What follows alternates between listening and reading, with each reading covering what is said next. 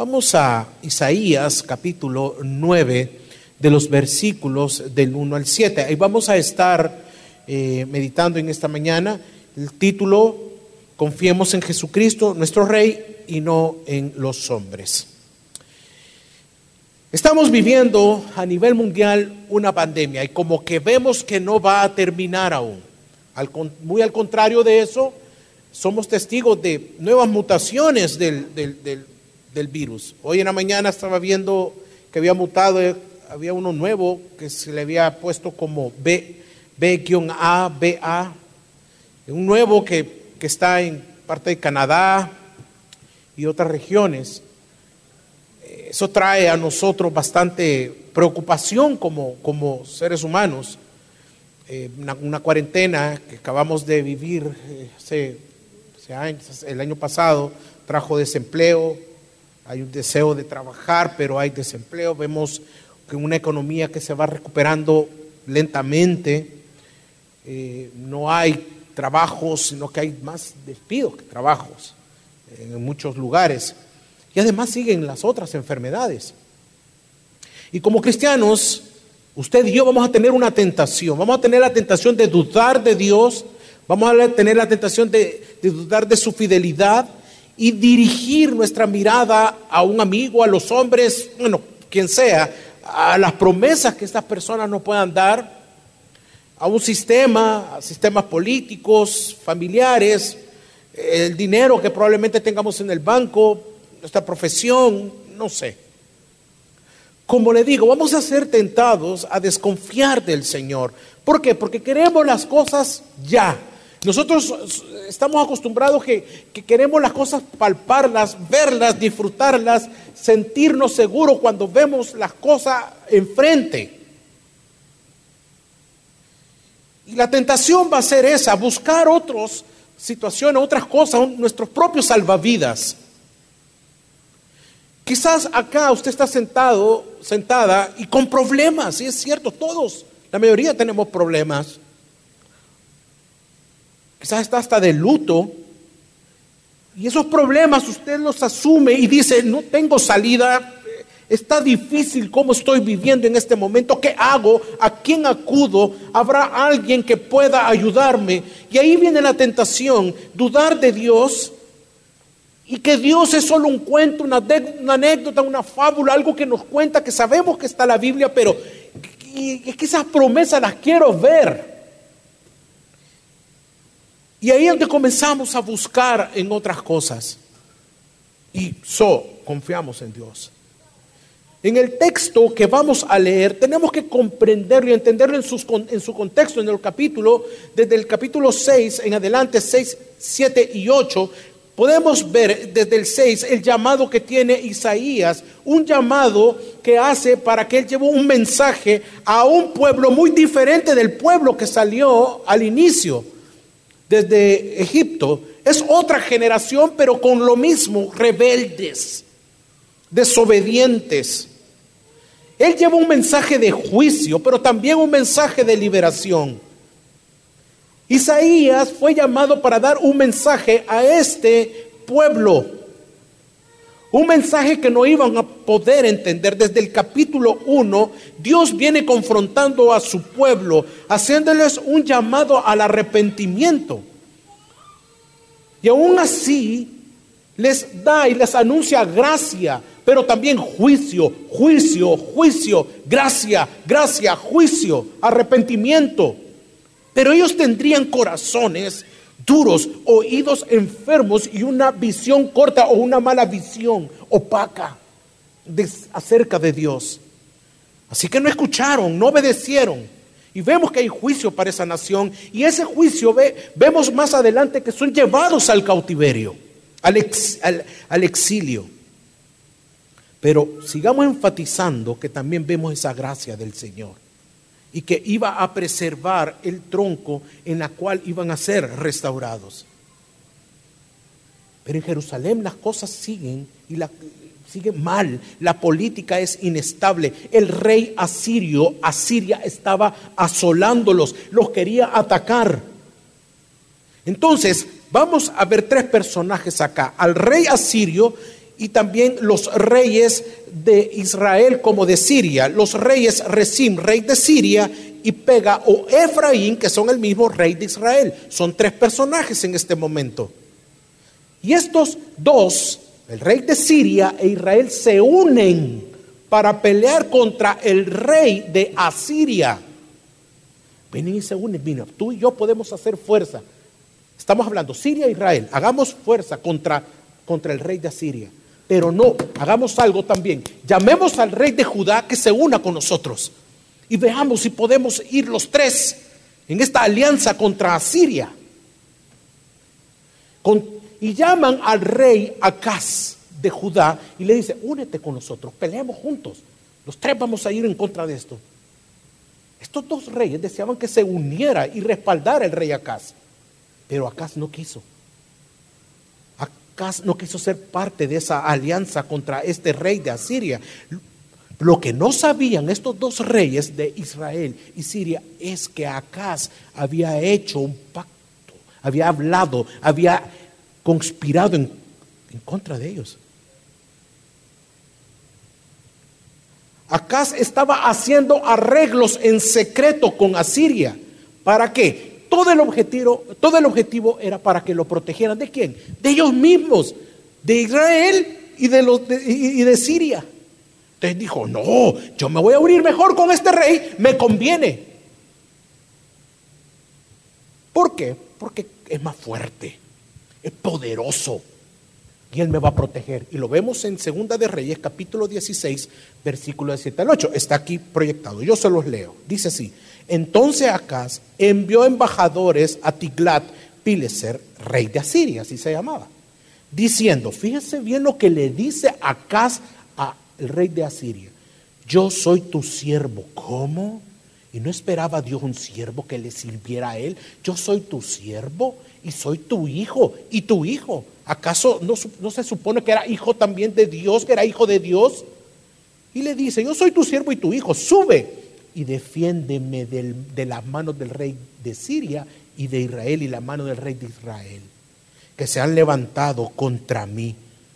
En el 8, y tomando Mire lo que hace este rey de Judá.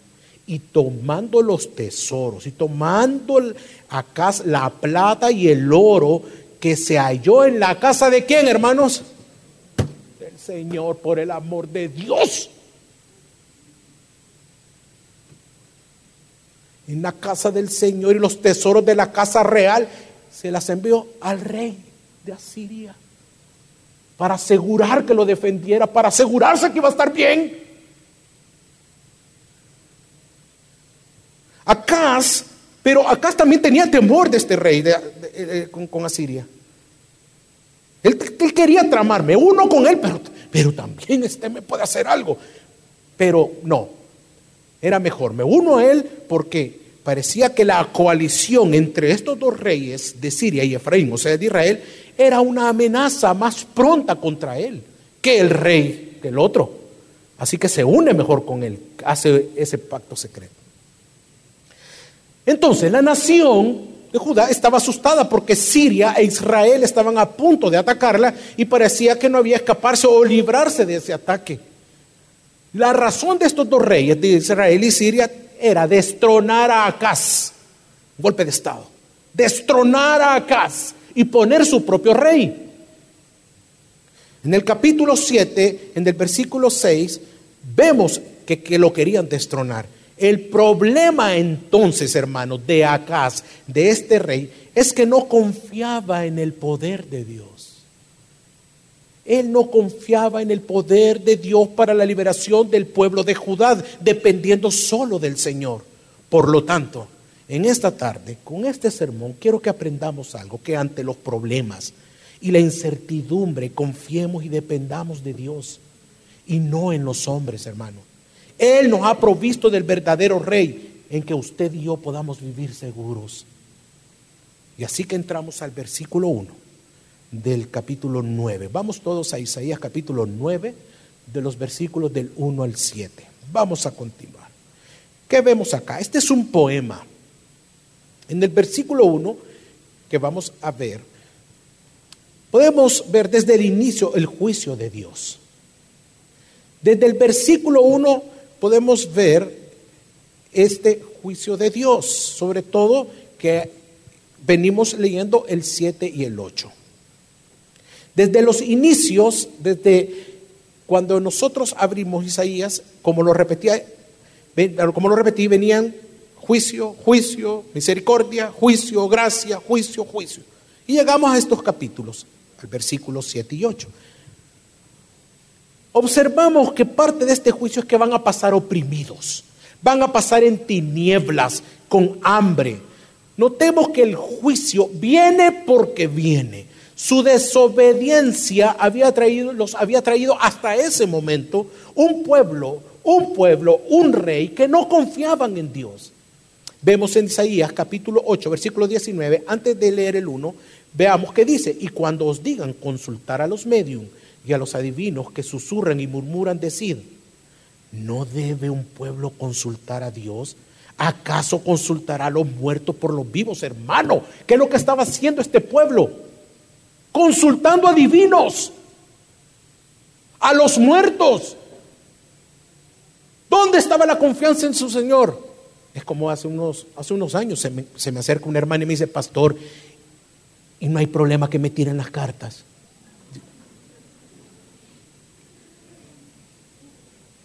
O eres cristiano o no, hermano. O confías en Dios. ¿Qué cristiano tiene que andar haciendo eso? Estos, este pueblo, consultaban a mediums y a los adivinos Así que el juicio viene. Ahora, si leemos los dos últimos versículos del capítulo 8 para entrar al 1, ¿qué dicen estos dos últimos versículos? Dice, y pasarán por la tierra. ¿Cómo van a pasar? Oprimidos, hambrientos. Y sucederá que cuando tengan hambre se enojarán y maldecirán a su rey y a su Dios volviendo el rostro hacia arriba, lo van a maldecir al rey, al Señor. Después mirarán hacia la tierra y aquí van a ver tribulación, tinieblas, lobreguez, o sea, oscuridad y angustia y serán lanzados a las tinieblas y a la oscuridad. Qué tremendo lo que está pasando con ellos. Estas profecías se cumplieron cuando los asirios los invadieron. Pues el rey asirio causó mucho sufrimiento, hambre y angustia. Así que cuando entramos ya al versículo 1 del capítulo 9, este versículo es solamente una comparación con algo que ya sucedió y nos da la pauta para entender cómo será la promesa, cómo será la promesa.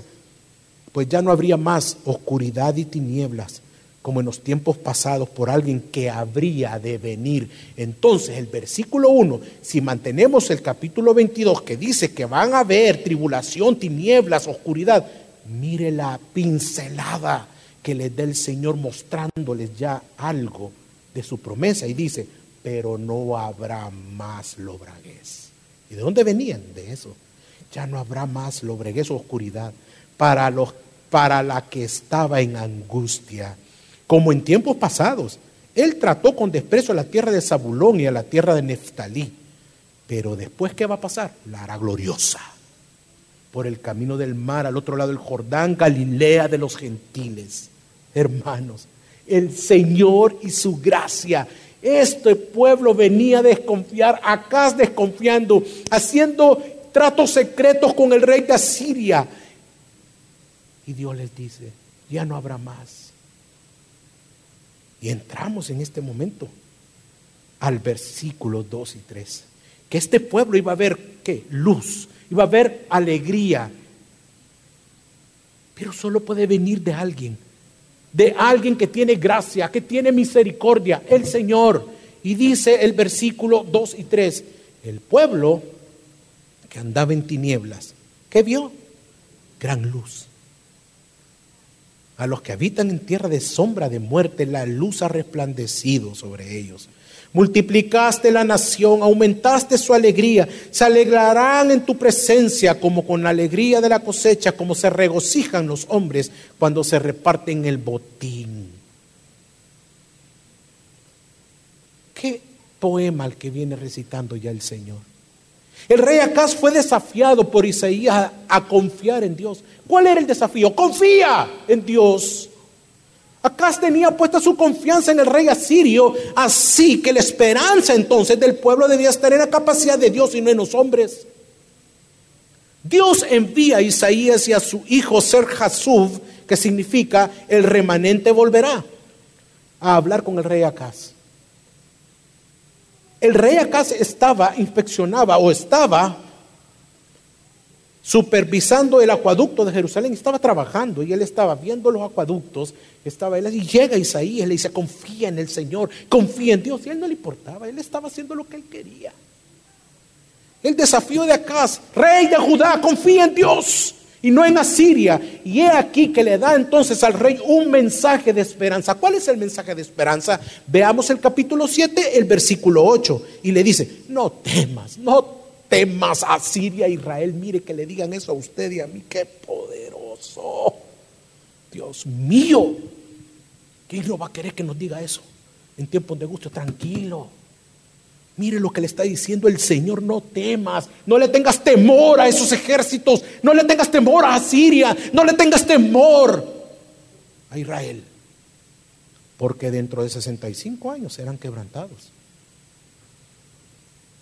¿Cuál era el objetivo de estos dos reyes, de Israel y de Siria? Destronar a Acaz. Ya lo habíamos dicho pero no se va a cumplir, porque en el versículo 7, siempre el capítulo 7, mire lo que le dice, por tanto así dice el Señor, no prevalecerá ni se cumplirá, no te van a tocar.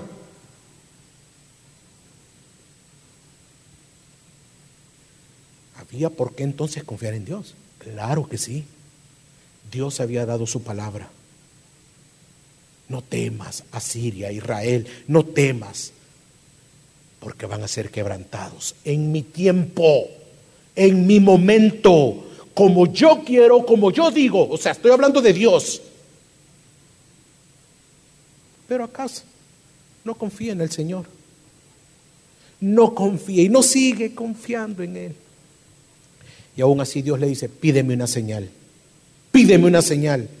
Pero la arrogancia del rey le dice, no, no lo hace, se niega a hacerlo. Pero aquí viene la gracia del Señor. Y de todas formas, Isaías le da la palabra. Y dice Isaías 7, del 13 al 14. El Señor habló de, nuevo a Acaz. El Señor de nuevo a Acaz diciendo, pide para ti una señal del Señor tu Dios que sea tan profunda como el Seol o tan alta como el cielo. 12.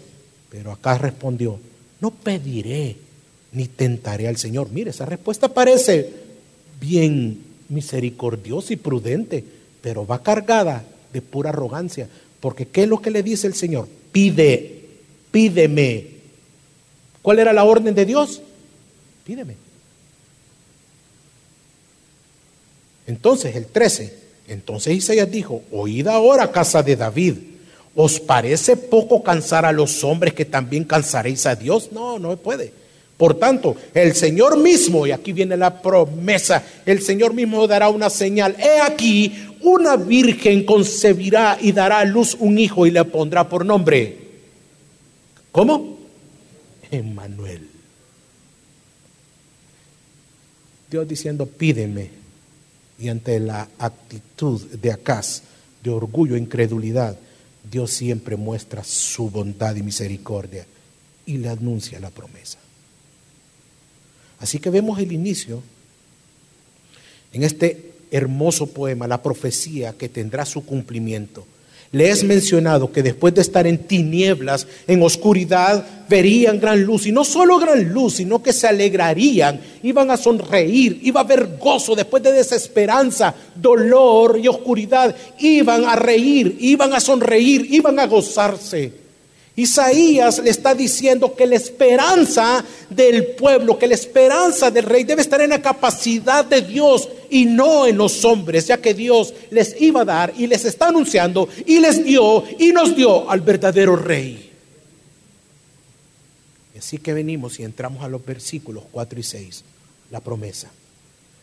Y dice así, porque tú quebrarás el yugo de su carga el báculo de sus hombros y la vara de su opresor, como en la batalla de Medián, porque toda bota que calza el guerrero en el fregor de la batalla y el manto revolcado en sangre será para quemar combustible para el fuego. 6.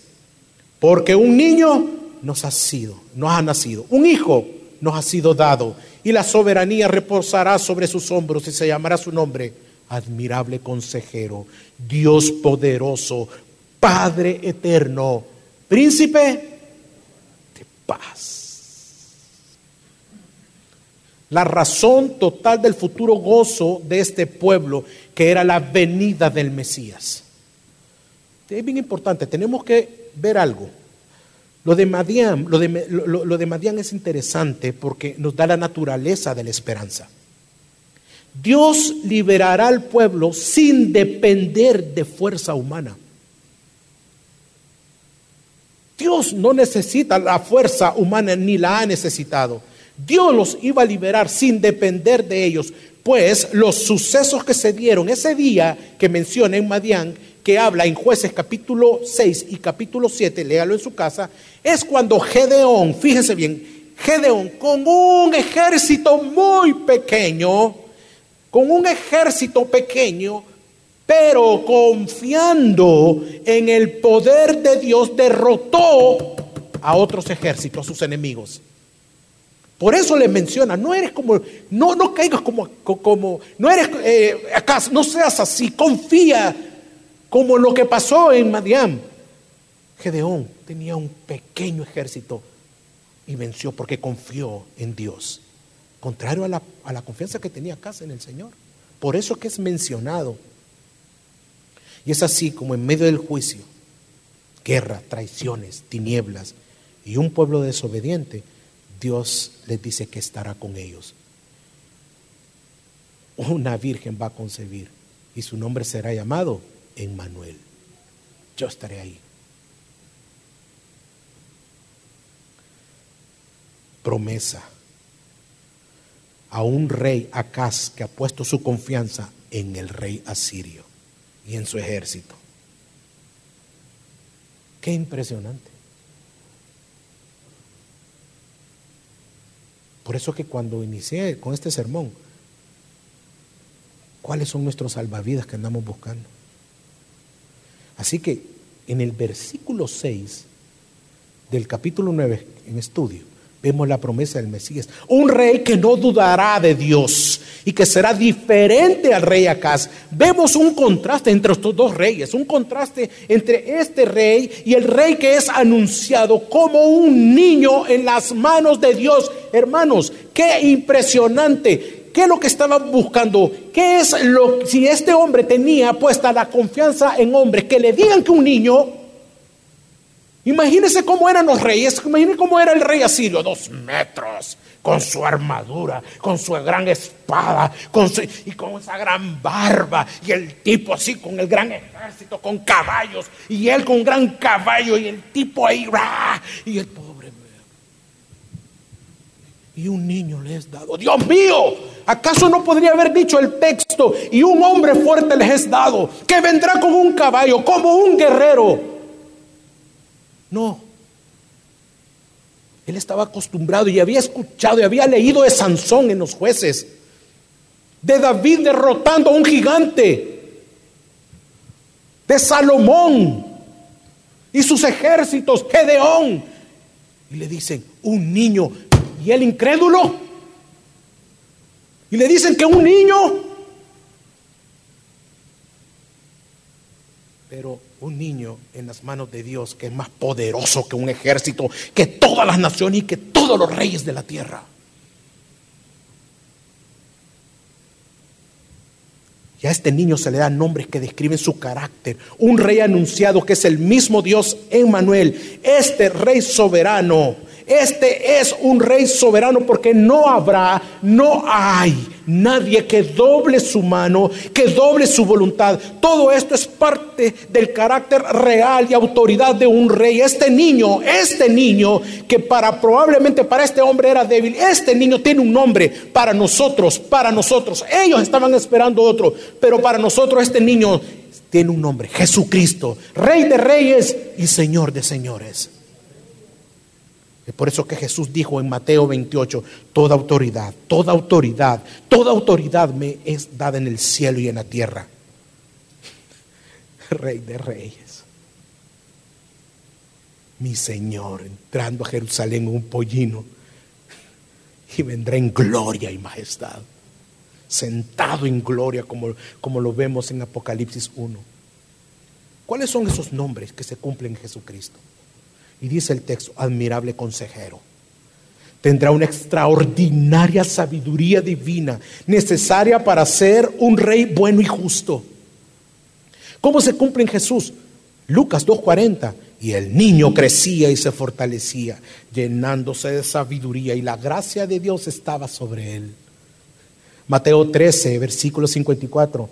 Y, llegando a su pueblo les enseñaba en su sinagoga, de tal manera que se maravillaban y decían, ¿dónde? ¿Pero dónde obtuvo esta, esta sabiduría? No entendemos cómo esto hace todos esos milagros.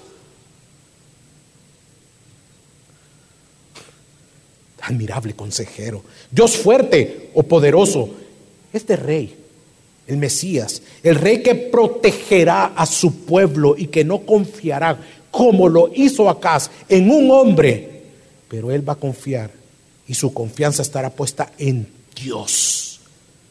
Él es un guerrero. ¿Y cómo se cumple en Jesús? Apocalipsis 1.8. Yo soy el alfa y la omega, dice el Señor Dios, el que es y que era y que ha de venir. Y después dice, el Todopoderoso. Padre eterno, Dios había prometido el cuidado de su pueblo como un padre cuida a sus hijos. Y ellos no lo quisieron. Hoy que estaba viendo a los padres que estaban acá presentando a sus hijos, se fijó cómo ellos levantan a sus hijos, con cuidado, con amor, protegiéndolos. Y se bajaron y, lo llevan con una protección. Usted está sentado ahí con sus hijos, con su hija, y está protegiéndolos, lo siente en medio entre mamá y papá, protegiendo. Ay, de aquel que toque a su hijo, usted se vuelve un león un tigre. No, no.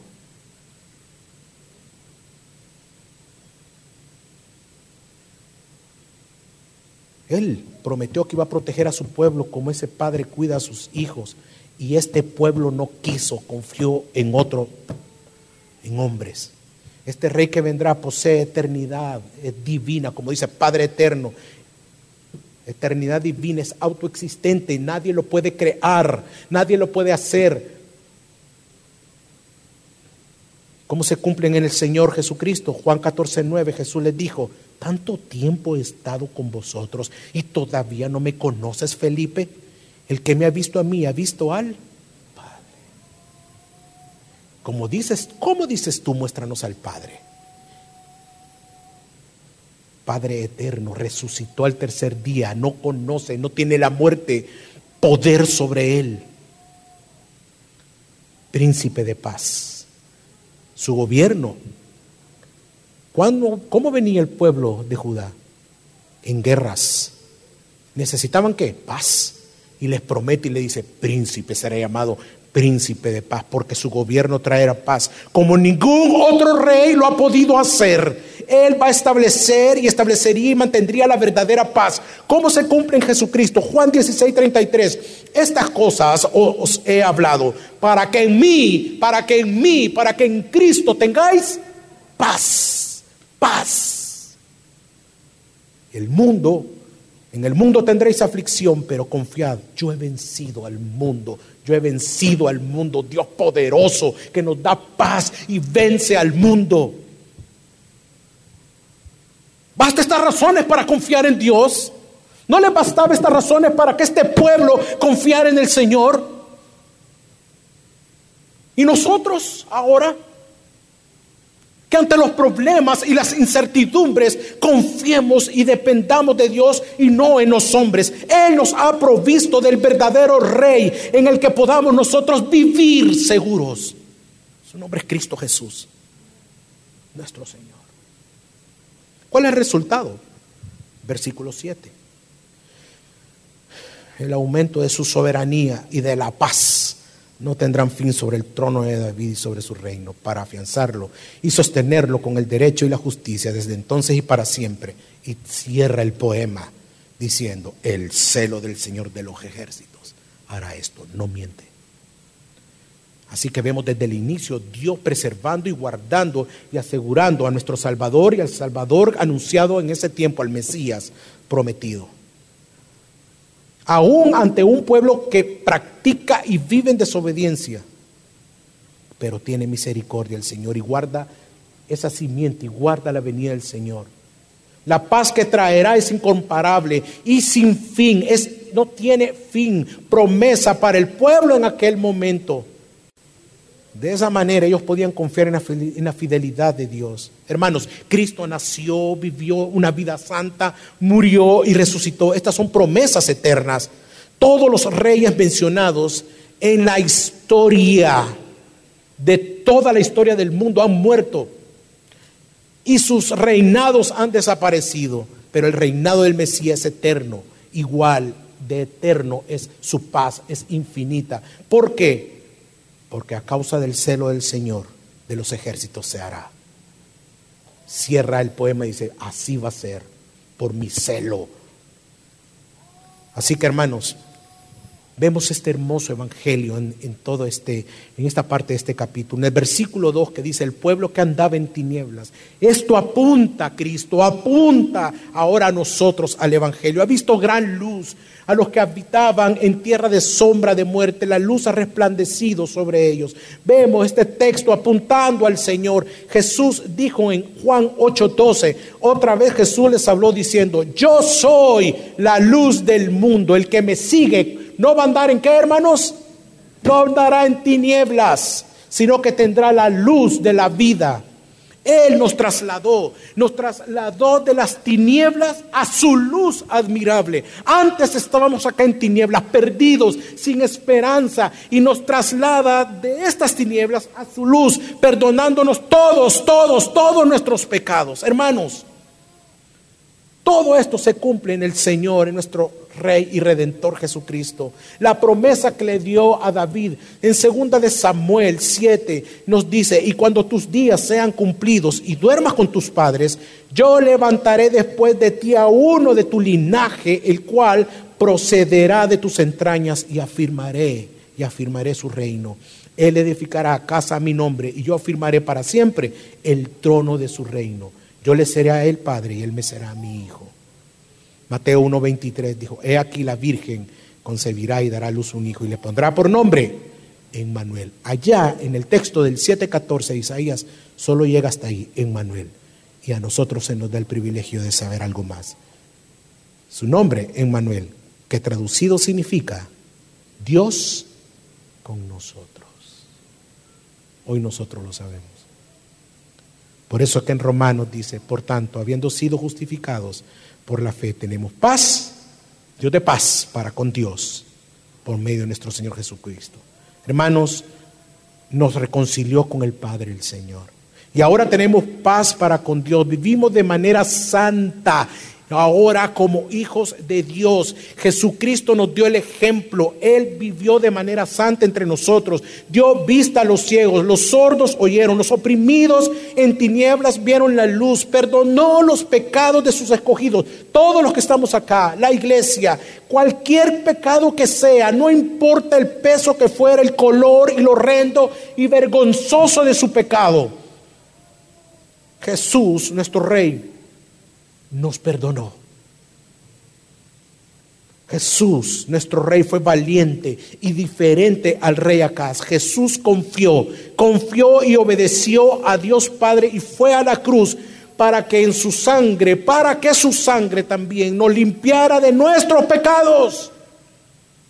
Venció a la muerte para darnos vida y vida eterna. Emmanuel, Dios encarnado en la persona de Jesucristo, reconciliándonos con Él mismo. Qué gran noticia, las buenas nuevas. Hermanos, iglesia, así como el pueblo de Israel que vivía en incertidumbre, el juicio que se les anuncia, que se les anunciaba, de esa misma manera podemos estar nosotros viviendo actualmente, como lo dije al inicio. Escuchamos que en nuestro país miseria, tristeza, incertidumbres como muchos, falta de trabajo, o quizás en su propia vida, aquí donde está sentado, quizás usted solo ve oscuridad, desesperanza, así como Israel que había una profecía que iban al final, iban a ir al exilio. Puede ser que te hayan llenado de noticias que te van a despedir. O que tienes alguna enfermedad. Hermanos, iglesia, confíe en el Señor. No temas, descanse en la paz del Señor. Cristo es el Dios fuerte. ¿Quién o quiénes son tu fuente de consejo cuando tú estás atribulada o atribulado? y piensas y crees que no hay esperanza. Acá confió en un rey que no le garantizó ayuda y tranquilidad a su alma angustiada. ¿Y usted?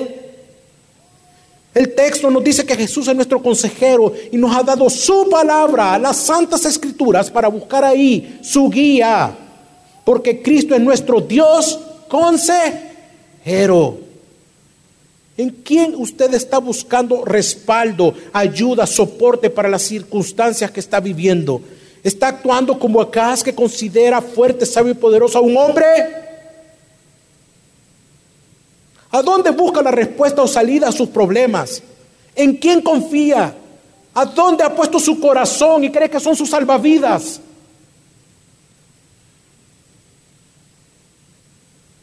¿En las terapias? Confíe en Jesucristo. Él es Dios admirable. Admírelo. Quede admirado de su gracia y su misericordia sobre su vida. Está a punto de divorciarse. Lo están engañando, la están engañando. ¿Está usted sufriendo por eso? O probablemente algunos quizás lamentablemente ya se divorciaron y viven en culpa, que no, que no pudieron hacer algo más pudieron haber hecho más por, por rescatar el matrimonio. Quizás luchó, luchó hasta el final, pero vino lo que no quería. Descanse en el Señor, en su paz. Admire su grandeza y gracia y misericordia, porque Él es el príncipe de paz. Recuerde, Dios tiene el control de nuestro futuro. Así le pasó a su pueblo. Ellos no lo sabían porque en el capítulo 10, Dios que controla todo, profetiza el castigo al rey y la destrucción de Asiria. Así Dios sabe lo que tiene para usted mañana.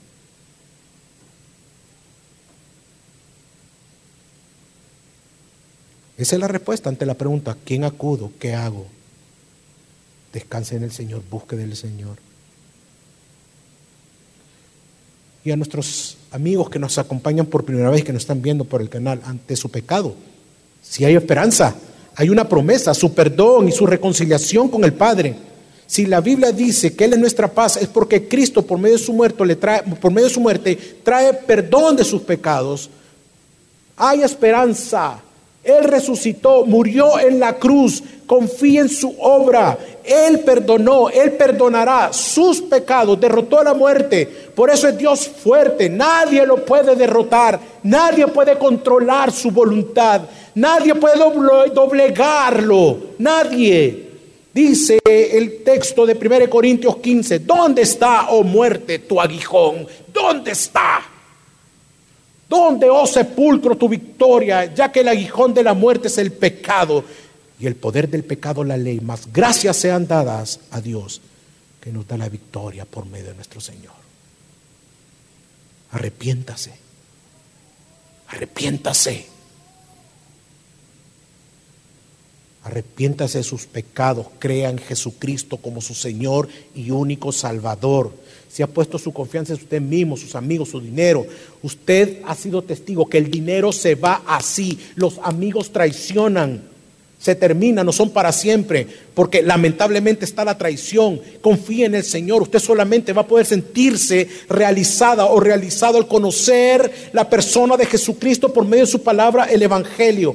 Cristo reúne todas las características del único rey en quien podemos confiar, en quien podemos obedecer, seguir y amar. Mire la cruz, arrepiéntase, todavía es tiempo, está vivo. todo esto no lo va a encontrar en los hombres.